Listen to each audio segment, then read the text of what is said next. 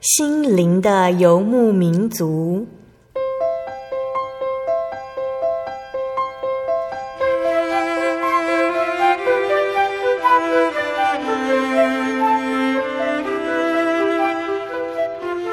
在这个谁都不管谁的后现代社会里，每个人的心灵都是游牧民族。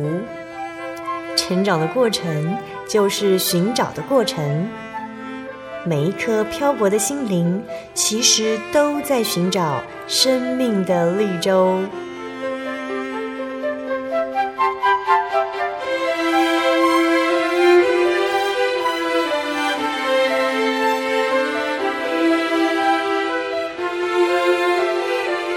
本节目由真耶稣教会台湾总会制作，欢迎收听。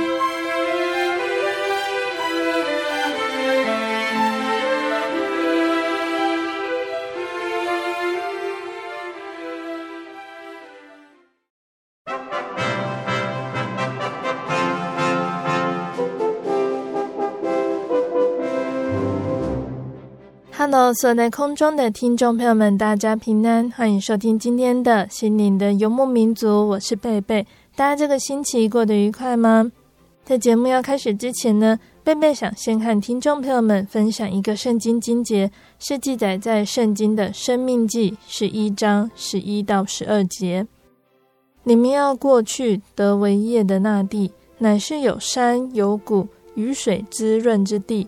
是耶和华你神所眷顾的，从岁首到年终，耶和华你神的眼目时常看顾那地。亲爱的听众朋友们，虽然现在不是过年假期了，但是贝贝还是要祝福大家新年快乐。在新年期间呢，一家人都在一起，大家会一起做什么事情呢？是一起在电视机前面看新年特别节目呢，还是想看看其他的戏剧节目？听众朋友们有没有发现呢？当我们在电视机前面的时候，或许我们都是喜欢拿着遥控器的人，由我们来决定要看哪一台就转哪一台。不只是遥控器哦，我们还希望掌控生活中的大小事情，不是吗？我们希望掌控学业成绩，考试能够名列前茅；希望掌控朋友，让他们永远对我们很好；比赛也可以永远得第一名，工作可以很顺利。还可以获得很高的奖金，但是我们没有办法掌握一切，因为我们不晓得未来会发生什么事情。幸运的是，有一位神，他什么都知道，他晓得未来发生什么事，何时发生，要发生在谁的身上。这位神就是耶稣。有句话说：“人定胜天”，其实人是无比的软弱，也无法对抗大自然。想一想，台湾只要一年不下雨，或者遇到风灾、水患、地震，后果都是难以想象的。在圣经的旧约中记载了，当以色列是王国时期的时候，有一个国王，名字叫做亚哈王。在他当国王的期间呢，因为罪的缘故，曾经有三年不下雨。那个是多么可怕的事情！真神要降灾的时候，人根本无处可逃。宇宙间有几千亿颗星球，只要一颗来撞地球，地球就毁灭了。有的时候，人太高估自己，以为靠自己就有办法带来幸福，而不需要神。这种想法实在是很危险哦，最后会带给自己许多的祸患。圣经上说，我们人就像树枝，树干是真神。当树枝离开树干的时候，树枝唯一的结局就是枯死。人是神所创造的，是无法离开神的。在今天引用的《生命记》的经节里面。我们读到耶和华因为保护我们，他的眼目时常看顾那地，意思是神不只看顾大地，也看顾我们。神爱世人，发生在我们身上的一切，他都知道。他对我们的关爱也超乎我们想象。愿我们在祷告中都能这样子对神说：感谢神的眼目时常看顾我们，看顾大地。愿神帮助我们信任他。即使当我们觉得事情失去控制，我们能够对神依然坚信不疑。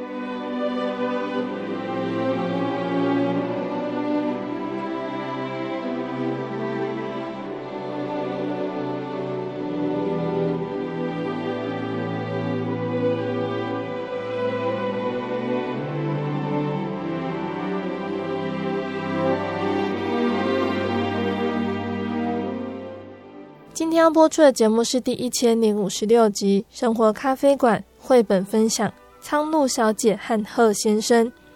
今天的绘本中，贝贝要来跟听众朋友们分享《苍鹭小姐和鹤先生》这一本由约翰·尤曼还有昆汀·布雷克合作完成的绘本。故事说到了鹤先生想找一个太太，但是在求婚过程中却遇到了大麻烦。一句没头没脑的求婚台词，吓得苍鹭小姐花容失色，不但不嫁，甚至狠狠地把贺先生骂了一顿。不过，苍鹭小姐仔细想想，她也是愿意嫁给贺先生的，所以她跑去贺先生家道歉。不过，这回换贺先生摆起架子，冷言冷语，惹得苍鹭小姐泪流满面。后来，贺先生后悔了，再跑去找苍鹭小姐。苍鹭小姐和贺先生，他们能够打破误会，成就一份美好的姻缘吗？在这里，贝贝要跟听众朋友们卖个小小的关子，先来跟大家分享一首诗歌。诗歌过后，贝贝就会来分享这一本绘本故事。贝贝要分享的诗歌叫做《因主爱而感动》。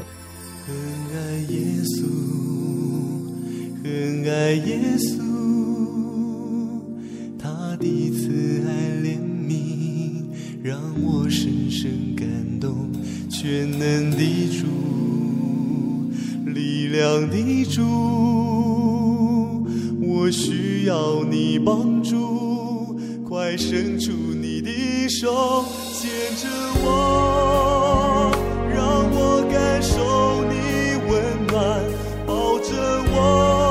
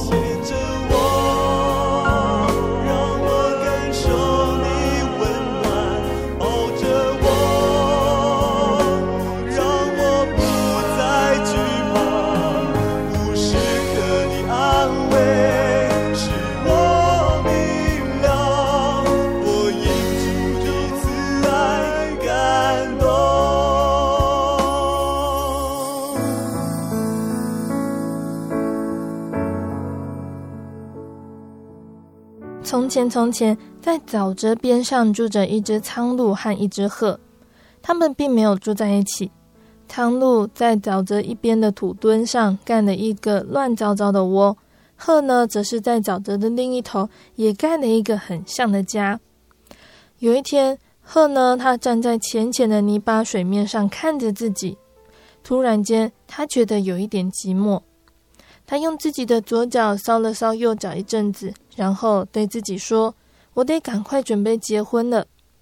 可是谁可以成为他的太太呢？”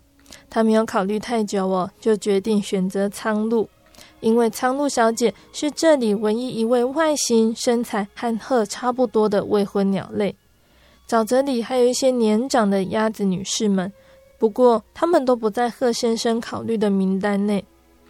于是，贺先生仔仔细细的梳理自己之后，就优雅的跨出家门，踏过平稳的水面，走到沼泽的另一端，就是苍鹭小姐住的地方。贺先生现在看到苍鹭小姐有一点难为情哦，因为他还没有想好要怎么向苍鹭小姐表达他的提议。苍鹭小姐不明白贺先生来访的原因，她想邀请贺先生进来坐坐，但是她家里实在摆不下这么多只脚。贺先生突然开口问她：“你愿意嫁给我吗？”贺先生本来是打算慢慢的引出这个话题，但是他实在太激动了，一时想不出任何其他可以说的话。苍鹭小姐受到很大的惊吓，她还没有准备好听见这样子的提问。她吓得昏头大喊：“嫁给你，这是什么荒唐可笑的想法？你也不去照照镜子，你全身上下看起来只有脚，还有脖子，还有那个疙疙瘩瘩可怕的膝盖。”这一连串激动的回话刺伤了鹤，他伤心地望了一下自己的膝盖，他们只是有一点骨感罢了。苍鹭小姐还对着鹤大喊着：“你抓鱼的本领，恐怕没办法喂饱我吧？”当苍鹭小姐大喊出这些话之后，鹤心里明白是自己该离开的时候了。他头也不回地转过身，慢慢穿过沼泽，回到另一边自己的窝里。当鹤先生离开之后，苍鹭小姐前思后想，她对自己刚才的反应很不满意。她想：我刚刚怎么会那么不客气地羞辱他呢？而且说到鱼，我完全有能力自己养活自己啊，我可以自己抓啊。所以，苍鹭小姐决定去找贺先生，向他道歉，并且同意和他结婚。苍鹭小姐离开家，优雅地选择一条穿越过沼泽的路线。当她接近鹤的时候，还害羞地低下头。贺先生虽然听到苍鹭小姐走过来的声音，却仍然对着她生闷气。苍鹭小姐对贺先生说：“贺先生，我是来道歉的。”我并不是真的想说那些恶狠狠的话，那些话我全都收回来。贺先生，如果能够成为你的太太，我会非常高兴的。听到这一番告白，贺他转过身来，面无表情地盯着苍鹭小姐。贺先生说：“非常感谢你的回复哦，但是就像你先前所强调的，我可不想再多花力气再喂饱一张嘴。关于我们俩结婚的事情，很抱歉。”绝对不可能。有那么一会儿，沼泽里听不到半点声音，直到苍鹭的眼泪像洪水般喷流出来，他匆匆地转身奔回自己的窝。当苍鹭远离视线之后，鹤仔细想了半天，突然间他觉得很难受。他说：“我为什么这么残忍呢？我本来要和他结婚的，现在我反而伤了他的感情，没有别的办法了。”我该去找他为自己的行为道歉。鹤真的觉得很内疚哦。他为了弥补自己所做的，他抓了一只肥美多汁的青蛙，用嘴衔住青蛙的一条腿，匆匆踏过沼泽，在苍鹭小姐家门外还有一小段距离的地方停下来。他实在太激动了，连咬在嘴巴上的青蛙都颤抖个不停。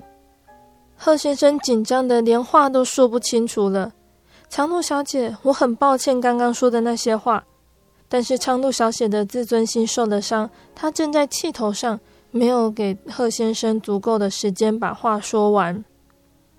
长路小姐气得大骂：“我不需要你的同情，你这个残忍的家伙！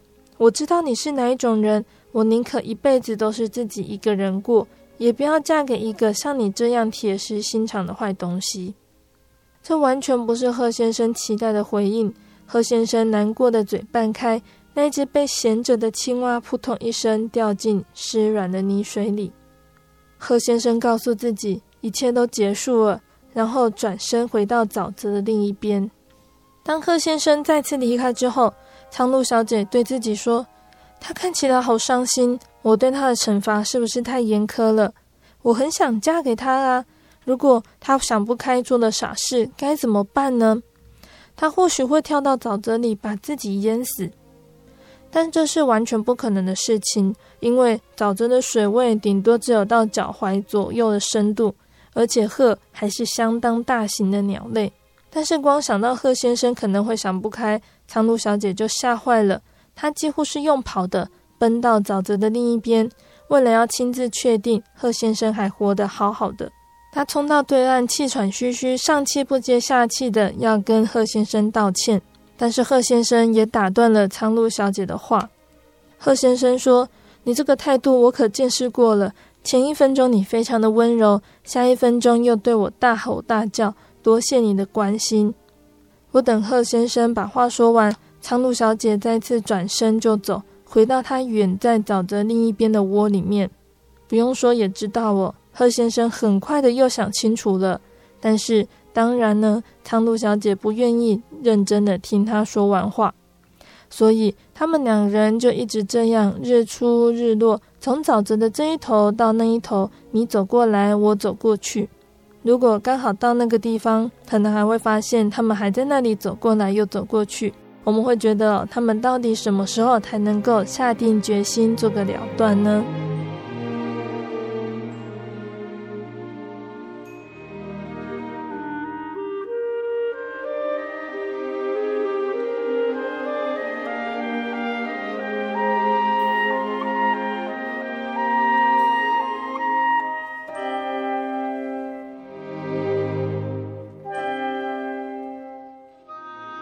亲爱的听众朋友们，绘本故事呢就先分享到这里了。那从这个故事里面呢，我们可以很简单的就听出来了，因为他们无谓的骄傲和自尊，让一桩美事难以成真哦。那这个故事呢，其实是俄罗斯民间的故事去改编的。故事读起来呢，有点像是珍·奥斯汀的《傲慢与偏见》的味道。急切想结婚的鹤呢，找上同住沼泽的苍鹭。没头没脑的抛出结婚的要求，吓得苍鹭小姐花容失色，胡言乱语，无意间刺伤了鹤的自尊心。接下来就是一片你来我往、刀光剑影的面子防御战。那身为读者还有听者的我们，也跟着故事一起紧张的冷汗直冒，心里一定都会这样子想哦：拜托哪一位先不要生气好吗？不要这样子生气嘛，他不是真心的。你要把话听完再生气啦，是这样子吧，听众朋友们？你们听贝贝分享这样的故事，会不会也跟着会紧张起来，很想要跳下去充当和事佬，抓住他们两个，当场把话说清楚呢？那这个故事呢，有很多种的读法哦。我们可以单单纯纯的享受这个故事，可以把它当做一个无效沟通的案例来讨论，也可以用在婚姻的咨商教材使用。还有和大一点的小朋友来讨论如何克制怒气、说话听话的技巧。那也可以说不要太骄傲或好面子，会坏了许多事。或者也可以提醒大家不要像贺先生一样做事太冲动。那贝贝在看这一本绘本的时候，想到圣经上的一段经节，在雅各书的第一章十九节说：“但你们个人要快快的听，慢慢的说，慢慢的动怒。”这个金姐告诉我们三件事情，就是要好好听清楚别人说的话，要整理好思绪，慢慢的把话说清楚，不要冲动。最重要的是，不要太快生气，慢慢的说话，柔和应对，是圣经所教导要消退怒气的妙方。古时候有个哲学家叫苏格拉底，他有一个凶悍的太太。苏格拉底的涵养功夫很好哦。有一天呢，苏格拉底的太太痛骂了丈夫之后，还是非常的生气，所以他就提了一桶水浇在苏格拉底的头上。苏格拉底呢，却只有搔着淋湿的头发，笑着说：“雷声雨后必有大雨，这是自然法则，也证明这是真理。”苏格拉底这位哲学家呢，就从自己的婚姻生活中得到一个幽默的结论：不管怎么样，还是要结婚。如果娶到一位好太太，那么你很幸福。如果娶到一位坏太太，你会变成一个哲学家。那在圣经的箴言十五章第四节也告诉我们哦，温良的蛇是生命树。这个原则呢，不单是用于夫妻之间，也适用于亲子关系哟、哦。保罗呢，他在以弗所书六章四节，还有哥罗西书三章二十一节，一再强调不要惹儿女的气。保罗提醒父母，不要用严苛的言语或者是行动，惹动儿女进入愤怒的状态，导致他们心中有一个持久性的怨恨。内心充满愤怒的孩子，可能会缺乏学习的热忱，会失去人生的方向。儿女是神所赐的产业，应该受到尊重和保护。儿女不是物品，不可以随意怒骂、捏塑或者是弃置。当然，不要惹儿女的气，不是说不要管教他们，让孩子胡作非为，也不是纵容溺爱，儿女要什么就给什么。最重要的是，要借着主的教训和警戒来养育他们。无论坐在家里、行在路上、躺下起来。父母都要和儿女殷勤谈论神的话语。而对于怒气呢，圣经的大卫他曾经作诗说：“当止住怒气，离弃愤怒，不要心怀不平，以致作恶。”因此，人的怒气并不能成就神的意，也可以解释说，含怒的人他没有办法体贴神的意思。我们基督徒还没有达到主耶稣的至圣，所以要学习慢慢的发怒。尤其是自以为大发易怒的时候，就更要谨慎小心。面对令人生气的时候，我们最好先给自己退下冷静的时间，因为冷静时所做的决定杀伤力会比较小。圣经并没有说我们不可以生气，也不可以表达出我们的愤怒，但是圣经是提醒我们，动怒的时候要退后，保持理智，要确定动怒的理由，动怒。却不可犯罪，动怒是不是可以获得神喜悦的效果？让我们能慢慢的动怒，因为恼恨留在愚昧人的胸怀中。愿我们都能够止住怒气，消除愤怒，静默等候神施行公义的审判。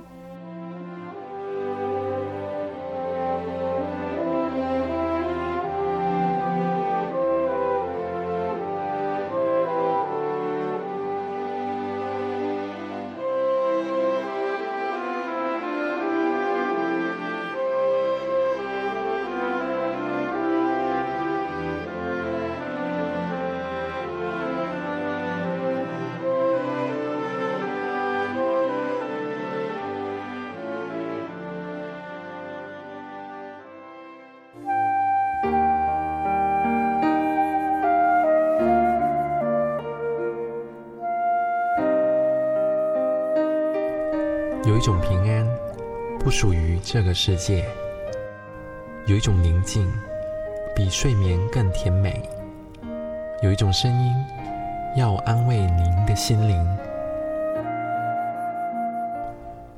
如果你真的想探索、追寻一个不会改变的坐标，一种值得用生命去坚持的信仰，请与我们联络。真耶稣教会，台中邮政六十六支二十一号信箱，传真号码零四二四三六九六八。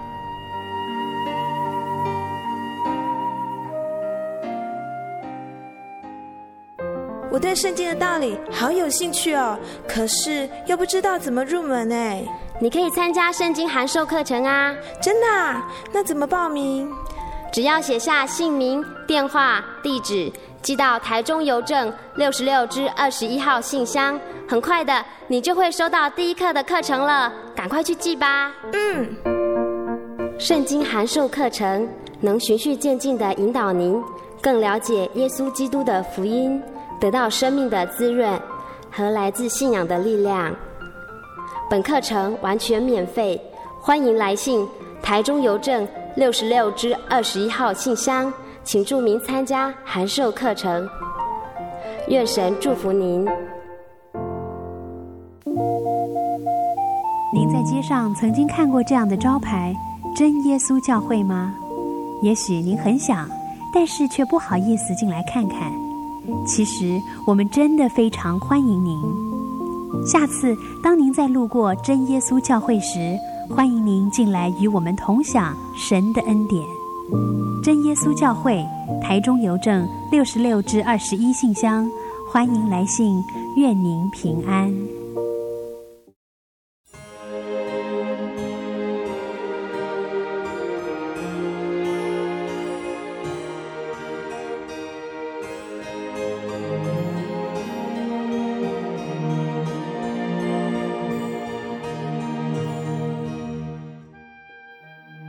亲爱的听众朋友们，欢迎回到我们的心灵的游牧民族，我是贝贝。今天播出的节目是第一千零五十六集《生活咖啡馆》绘本分享《苍鹭小姐和鹤先生》。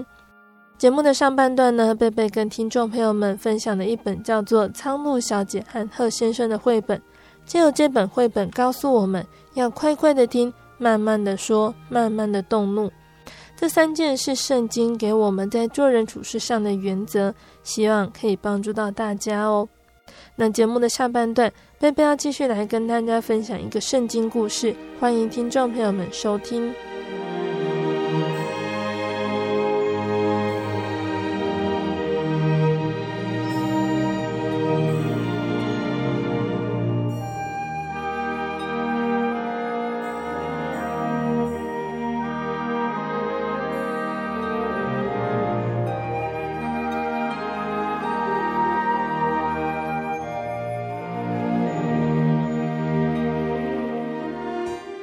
亲爱的听众朋友们，在下半段的节目中，贝贝要继续来和大家分享一段圣经故事。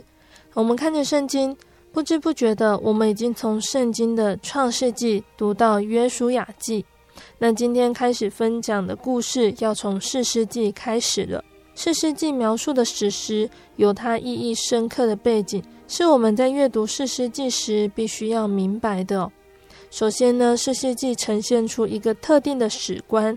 他告诉我们，神是历史的主宰，神他对人类的作为必定会有所回应。当人们遵行神的诫命，就能得到神的祝福，而咒诅也会临到悖逆者的身上。以色列人他们行耶和华眼中看为恶的事，然后神就把他们交在某某人的手中。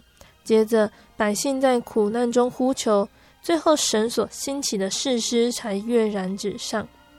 那还有要注意的是，以色列人他们从来都没有遵照神的指示，把原来居住迦南地的居民来赶逐殆尽，残留的移民呢，成为以色列百姓他们生活的枷锁。一方面引诱百姓偏离耶和华神，一方面也成为神惩罚百姓的工具。四世纪的时候呢，已经进入了铁器时代。但是因为铁器的制造一直都掌握在北方赫人的手中，所以以色列境内普遍缺乏铁器。有人认为呢，在士师记里面有一位士师叫珊迦，他之所以会用赶牛的棍子来击杀非利士人，原因就是在于没有铁器可用。那另外士师记里面也会提到铁车，铁车是一种良善的防御工具。数辆铁车呢，串联在一起，就能够阻挡敌人的攻势。士师记第一章就记载，以色列人他们无法赶逐平原的居民，就是因为铁车的威力。以色列人在缺乏先进技术的情况下，仍然能够打败敌人，正是反映出神的大能哦。那以色列人他们在士师时期并没有政治中心，士师的兴起是地方性的，而且没有继承人。以色列各支派呢，他们就由这些阶段性兴起的士师来管理着百姓，到士师面前寻求律法和政治的解决。那士师记里面也提到了迦南偶像的名字，例如像巴力、亚斯他录等等。那从出土的文物资料，我们大概可以知道哦，迦南人的宗教概况。迦南人他们的宗教是多神崇拜的，诸神分掌自然界的各种景象。并且保佑向他们祈求的信徒，像是巴力呢，他是迦南人最重要的神，管理风雨。巴力身旁还有三位女神，那巴力和三女神的独特关系呢，就让巴力的祭祀仪式包含淫乱的行为，并常献人为祭。在神话中也是许多残酷不道德的故事。那由此可知呢，迦南人的宗教是极端腐败的。以色列人他们居然会受到这样宗教的迷惑，就让人非常的感慨哦。那说完四世纪的背景，听众朋友们准备好来聆听四世纪的故事喽。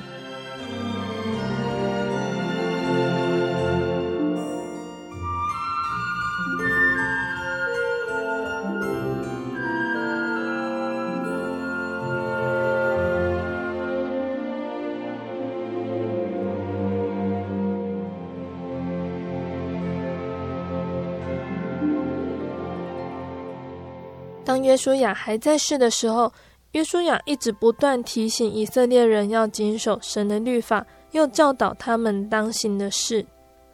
约书亚死后，百姓依然顺服神。从前经历神的带领，渡过约旦河，并且战胜仇敌的人中呢，很多这时还生存着。他们在百姓当中诉说神的伟大和慈爱。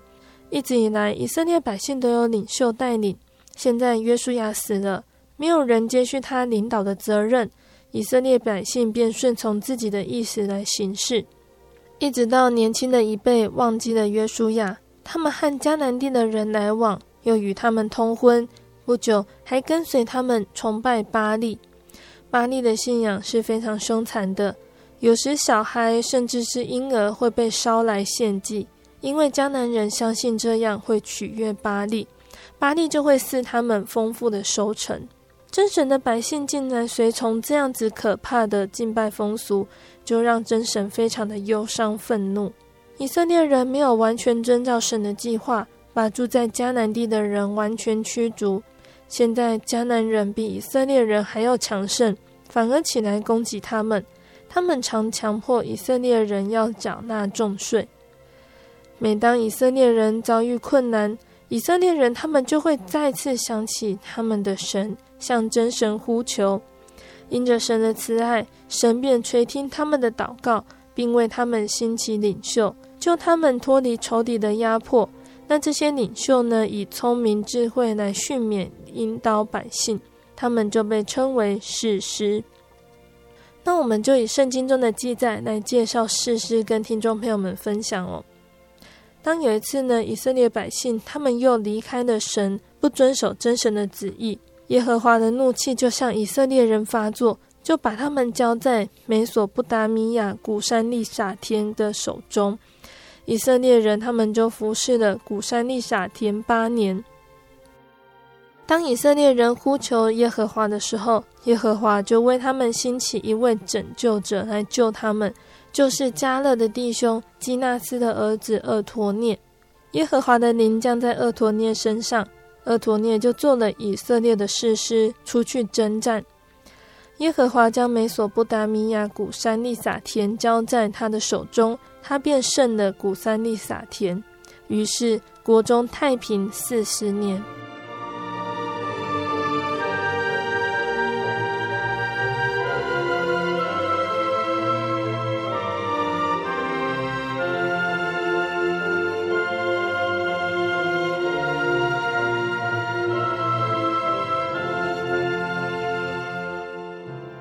了四十年，基纳斯的儿子厄陀涅死了。以色列人他们又开始行耶和华眼中看为恶的事情，耶和华就让摩押王伊基伦强盛来攻击以色列人。伊基伦招聚亚扪人和亚玛力人去攻打以色列人，占据中数城。于是以色列人他们服侍摩押王伊基伦十八年。摩押王伊基伦是个胖子。他在皇宫中享受他从征服的民族源源不绝贡献来的上好谷物、美果佳酿，让他肚满肥肠。十八年以来，以色列人他们一直受到伊基伦残酷的压迫，生活困苦不堪。在绝境中，以色列人向神呼求，神就派遣以物做他们的领袖。以物呢，是便雅悯支派的人，他是惯用左手的人哦。有一次呢，以色列人他们要向伊基伦王进贡，以物呢，他就亲自领队，带着要献给王的贡品出发前往摩押。以物呢，他决定帮助以色列人脱离摩押人的统治。如果他能够想办法刺杀伊基伦，摩押的军队就会失去领导，那么以色列人他们在战争中就可以得胜。那以物呢，就带着一把两刃的短刀。因为他是左撇子，他就把刀藏在右边的腰间，用长袍遮盖着。摩押的守卫搜查外来的人呢，一般都只搜查左边的腰间，因为人们大部分都会把武器放在左边的腰间，方便拿取。那以悟呢，和他的随从将贡物献给摩押王之后，以悟又对国王说：“国王，我有一件机密的事情要向你禀告。”伊基伦王呢，就吩咐所有的侍从回避，然后把遗物带到皇宫顶楼一个乘凉的地方去。伊基伦王急切等候，要知道遗物要禀告的重要讯息。当他们进到那个房间之后，说时迟，那时快，遗物一手取出腰间的短刀，把国王杀了。遗物接着很快的离开那个房间，行动迅速安静，还把走廊的门全都关锁起来。不久，他就走到山区，招聚以色列的军队，准备进攻摩押。在伊基伦的皇宫中，他的侍从正在那锁着房间外面犹疑焦急。最后，终于鼓起勇气闯进房间去，却看见他们的国王已经死了。这时候，遗物准备好向摩押军队开战。在他的带领之下，以色列军大获全胜。真神再次带领以色列人脱离仇敌的手，这样摩押就被以色列人制服了，国中太平八十年。以物之后呢，还有亚拿的儿子山家，他用赶牛的棍子打死六百非利士人，他也救了以色列人。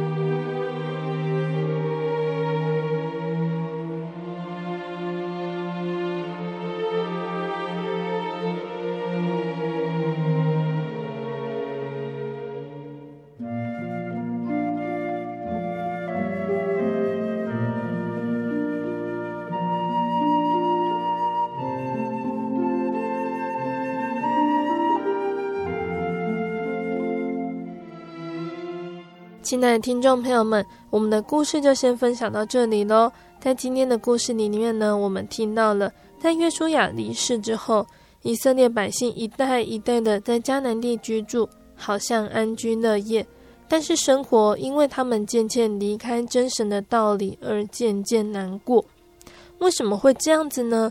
我们听到的勇敢的士师厄陀聂、以悟、珊迦拯救了以色列人。让他们远离外族的伤害，但是真神的话仍然渐渐被淡忘。士师记给我们的启示，或许听众朋友们都了解，但是贝贝仍然呢要来跟大家再一次分享，期盼我们都能够牢牢记得我们在以色列百姓身上看到的教训，作为我们信仰上的醒思。士师记是接续在约书亚记的后面，我们可以看到很多的士师兴起。那我们今天要分享的内容呢，是在士师记的第一章、第二章和第三章。士师记的第一章告诉我们，士师记是接续着约书亚记的后面，我们可以看到里面很多的士师开始兴起，以及他们值得学习的优点，还有要借鉴的地方。但与其呢将焦点放在士师身上，其实以色列百姓的选择和遭遇，也是我们更不得不去注意的地方哦。为什么这样子说呢？刚刚贝贝有跟听众朋友们说到，在约书亚记的最后一章，约书亚不断的提醒神交代给百姓的作业要努力去做。士师记第一章十四节就说到，就是你们要敬畏耶和华，诚心实意的侍奉他，将你们列祖在大河那边和在埃及所侍奉的神除掉，去侍奉耶和华。只是在士师记的第一章就宣告了这个作业可能写的不怎么好。神清楚的要求百姓们要将当地的外族灭尽，结果在第一章的二十一节之后，我们看到还有很多的支派没有将自己分配到的属地，将其中的外族全部灭掉。虽然有些是被奴役的，但这似乎和神所要求的还有段距离哟。先不管说神为什么要对这些外族赶尽杀绝，或许这是一种保持信仰纯全的极端手段，而不这样做的下场。我们如果继续把四世纪看下去，就知道以色列人他们不断陷入犯罪悔改的循环，他们开始与外族来往通婚，以色列人虽然有神的应许，也进入了迦南地，但是却无法完全得到神所应许的全地。我们可以看到犹太支派呢，他们没有把强大铁车的平地迦南人赶出去，而边雅敏等支派只能和迦南人同住。其中但支派更糟糕，他们被亚摩利人强迫只能留在山区。这些支派的理由可能会说，因为敌人太强了。或者是把他们全部杀掉，太可惜了，可以留下来当奴隶。还是我觉得我只要这些土地就够了。但但是我们也可以想想看哦，如果一个老师看到学生对他说：“你出的作业太难了，我不想写。”或者是作业只写一半就觉得写这样子就够了，我们想那个老师一定会很生气吧？真神也是因为这样子哦，因为以色列人他们没有尽到该尽的责任。甚至将神交代的作业写得很糟糕。或许以色列人觉得这没有什么，但它所带来的影响是非常深远的。在后面士师记所展开的各样故事，以色列人总是任意而行，他们完全忘了当初跟约书亚所答应对神的事，自然而然神的惩罚也就临到，让百姓遇到很多苦难。那这也是我们对自己的提醒哦。当我们遇到患难的时候，或许有部分原因是因为我们没有完成神要我们该做的事。然而，我们是不是能够在这艰苦的当下看出是自己对神有所亏欠呢？以色列人看到了，只是他们学不会如何保持下去，因为比起改变，他们更希望享受安逸，但却忘了神给的作业。也忘了，神才是一切平安的源头。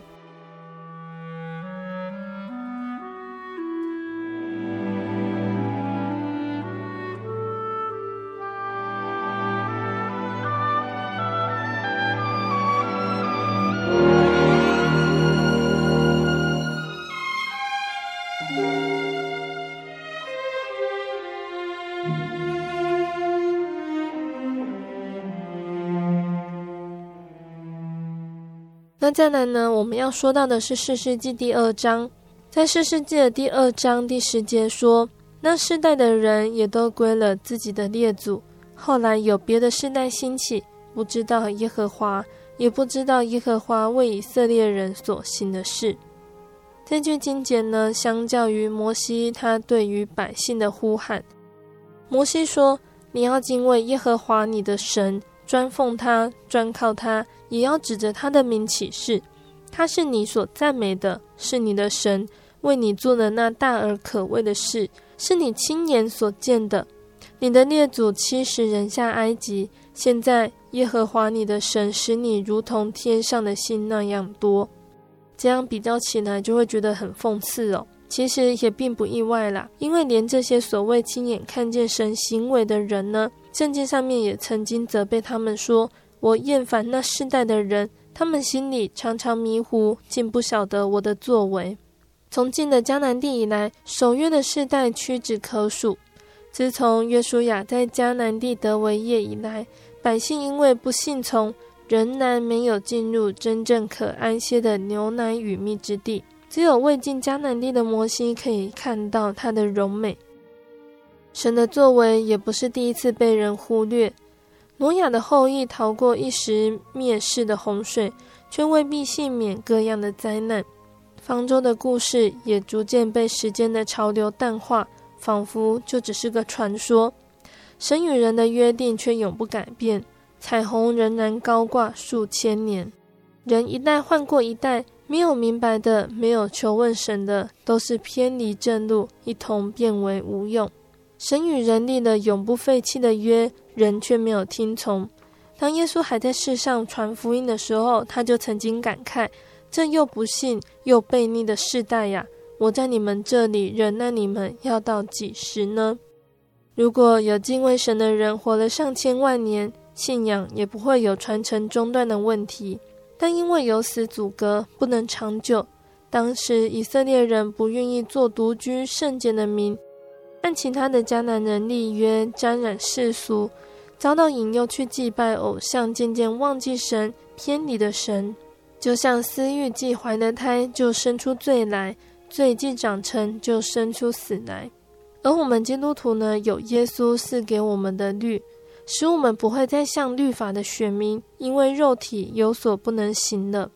盼望世代虽然过去，我们仍然不偏离，能够行起初所行的事，但是作言，爱惜光阴，使我们在弯曲悖谬的世代，仍然做神无瑕疵的儿女。挪亚的日子怎样，人子降临也要怎样。天地要废去，神的话却不能废去。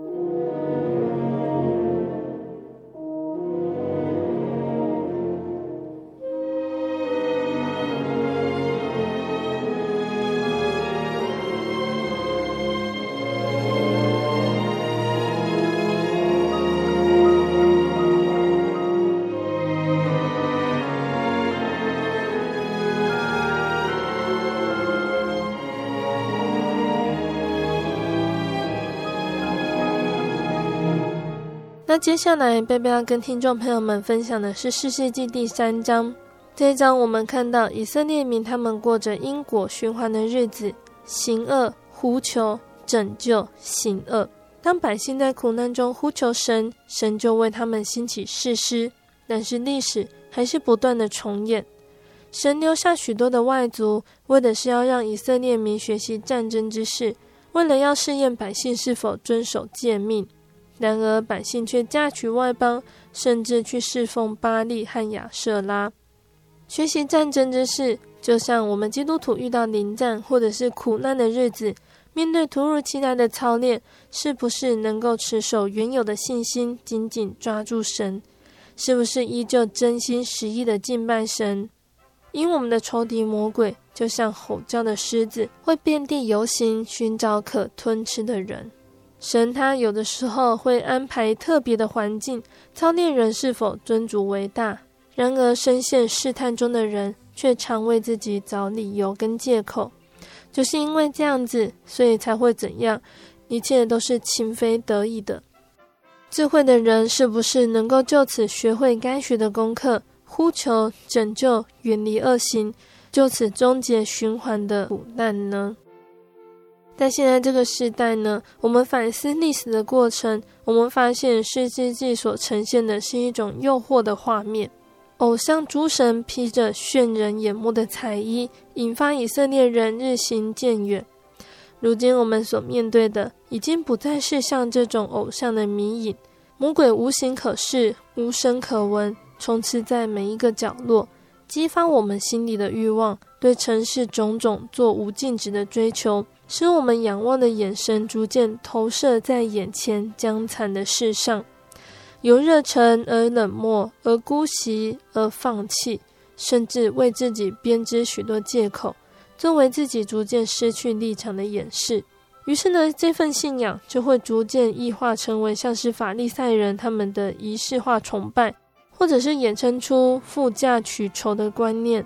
生命的天平也渐渐倾向今生的福乐。顾此失彼，给魔鬼留了地步。士师记告诉我们，神对我们的行为会有所回应，记写的神必不喜悦偏离的脚踪。而士师记也告诉我们，神明白人的软弱，并且愿意安慰人，做我们随时的保障。神他曾经兴起士师，拯救在苦难中呼求的百姓，也必定能够安抚我们的忧伤。身处这混沌纷扰的世代，神的沉默与变战的诱惑，使我们的脚步会摇晃。然而，当我们能够抓住荣耀的盼望，持定信心，浮云就会越扫越轻，灵性也会由此日长，最终必定能享神儿女自由的荣耀哦。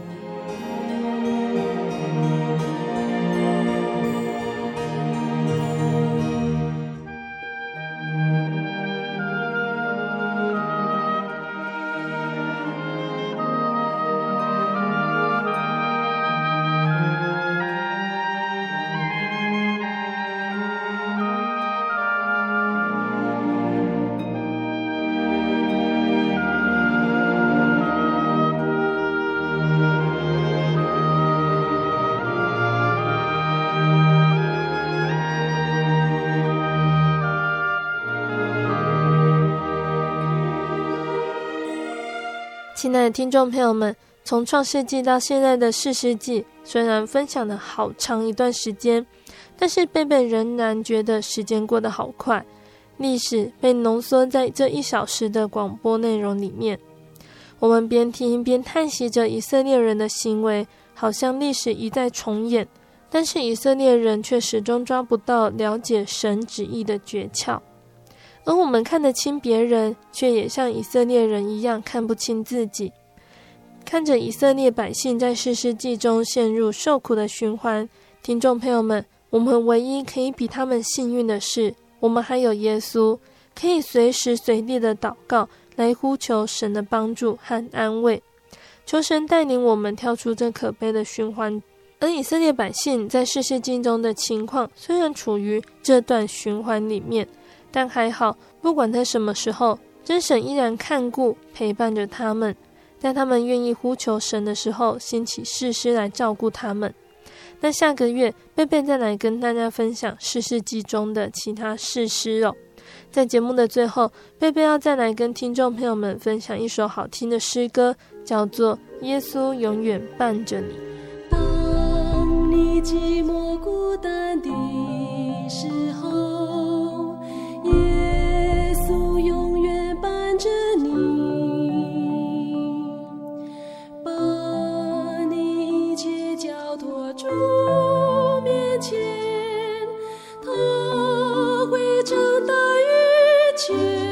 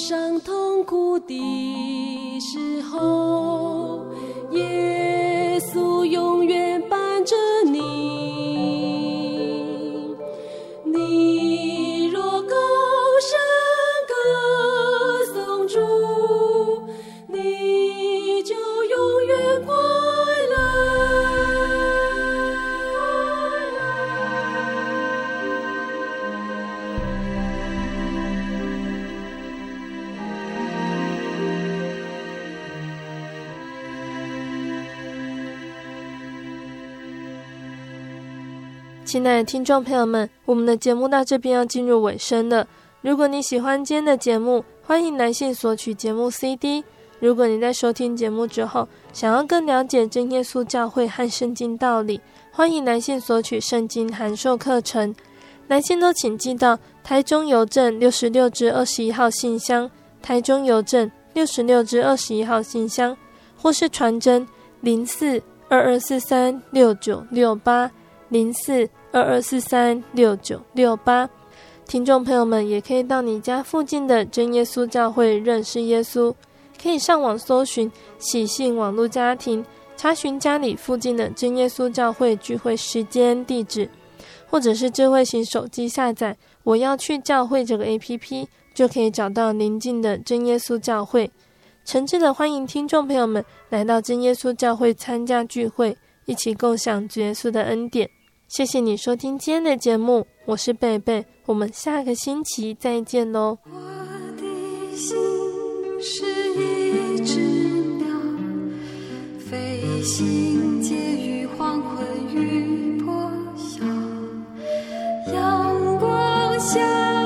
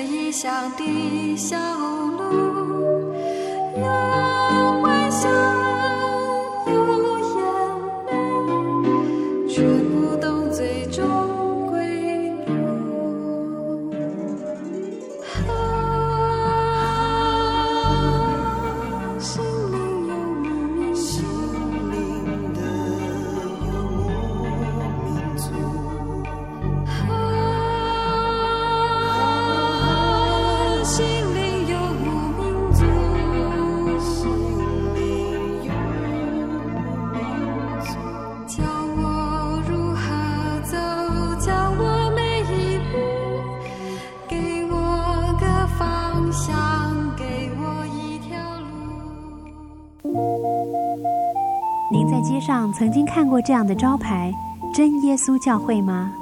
也许您很想，但是却不好意思进来看看。其实我们真的非常欢迎您。下次当您再路过真耶稣教会时，欢迎您进来与我们同享神的恩典。